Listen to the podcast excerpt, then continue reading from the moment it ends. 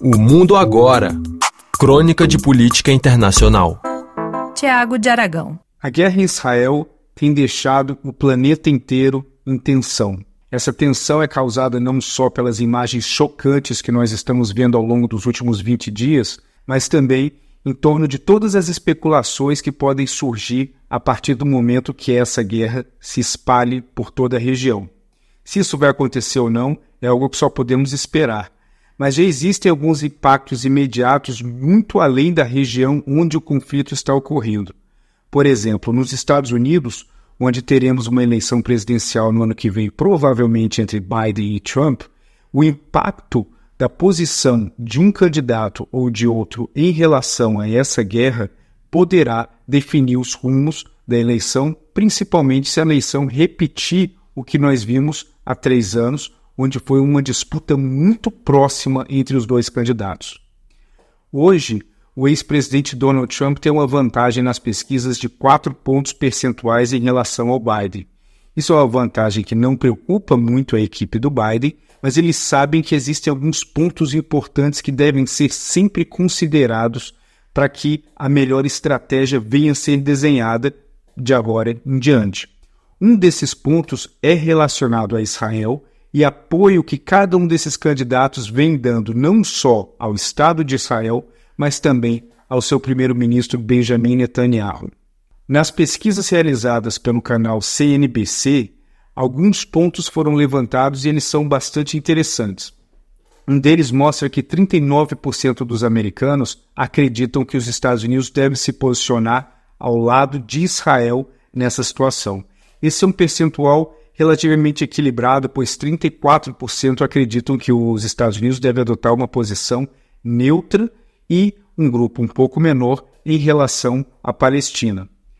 Uma informação que não deixa de ser bastante interessante, que é o fato de que 74% dos americanos acreditam que os Estados Unidos devem financiar Israel para que esse possa se armar ainda mais. Isso é um percentual extremamente alto, mais alto, inclusive, do que os 72% que acreditam que os Estados Unidos devem ter uma postura mais forte em relação à imigração ilegal na fronteira com o México.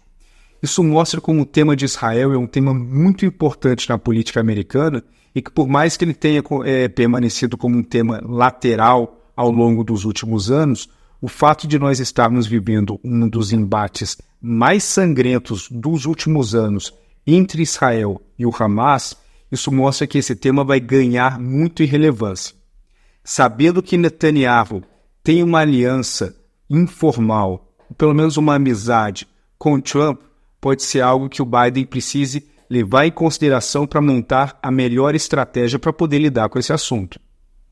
A situação ela ainda é uma incógnita. A situação no Israel pode piorar muito ao longo dos próximos dias e semanas, pode chegar a um cessar-fogo, mas a certeza é que, independente da duração dessa guerra que está ocorrendo naquela região, o impacto nas relações eh, internas americanas vão ser muito fortes e principalmente a postura que um candidato ou outro vai adotar em relação a Israel.